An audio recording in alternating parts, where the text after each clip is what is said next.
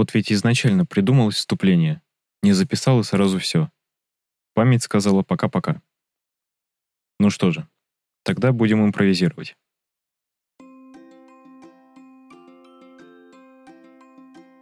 Термин «гаражный рок» происходит от мнения, что многие группы были начинающими любителями, репетировавшими в семейных гаражах. Однако многие из них были профессиональными музыкантами.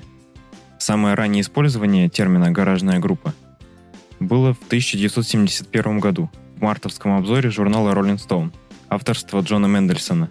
В том же году термин был вновь использован Ленни Кеем в том же журнале. Иногда применяется термин «фратрок», который относится к ранним гаражным группам, существовавшим до появления Битлз. All Music заявляет, что данная сцена увековечена в комедийном фильме «Зверинец» режиссера Джона Лэндиса. В 70-е некоторые музыкальные критики стали обобщенно называть все музыкальное наследие 60-х подобного звучания панком. Считается, что первым здесь был Дэйв Марш, описавший термин панк творчество группы Question Mark and Mr. Rails, чей хит занял первое место в хит-параде билборда в 1966 году.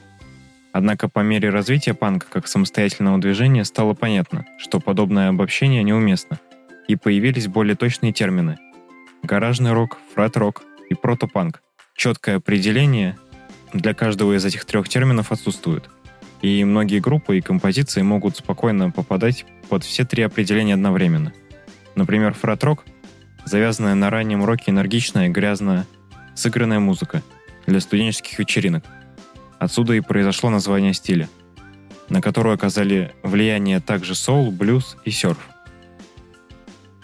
Песня «Луи Луи» в исполнении «Кингсман» считается классикой этого жанра. В начале 60-х сильное музыкальное влияние на многие гаражные команды оказывал серф.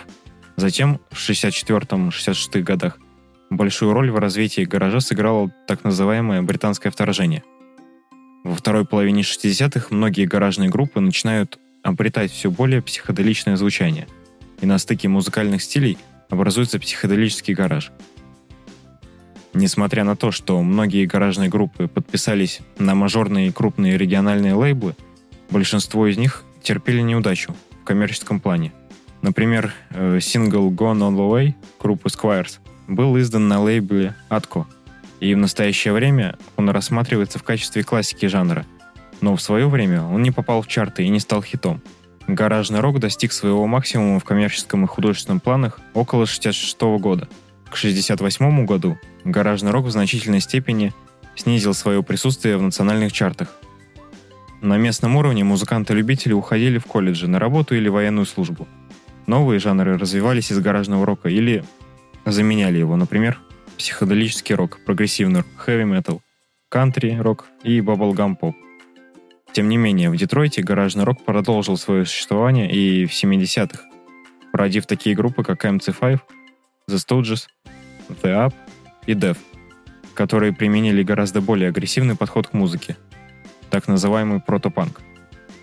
В 80-е ряд исполнителей андеграундной сцены возрождают гаражный рок – пытаясь повторить звучание стиль и выглядеть как группы 60-х.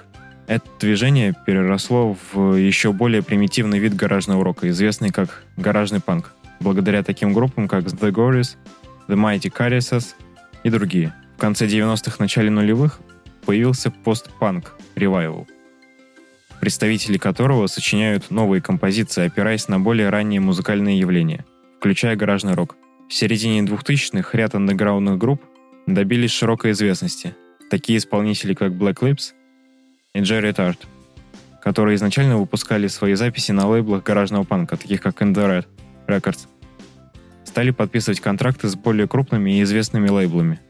Вслед за ними прочие исполнители стали переходить на мажорные лейблы, как, например, The Strange Boys и Ty Segall. Среди любой музыки можно найти что-то для себя и обнаружить то, что ранее пропускал – на музыкальных стриминговых сервисах доступен для прослушивания впечатляющий сборник гаражных записей от Nuggets. Пожалуй, оставлю на него ссылку. Вдруг кому-то будет интересно.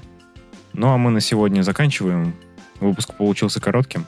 Ну что же, всего доброго. Услышимся еще в будущем.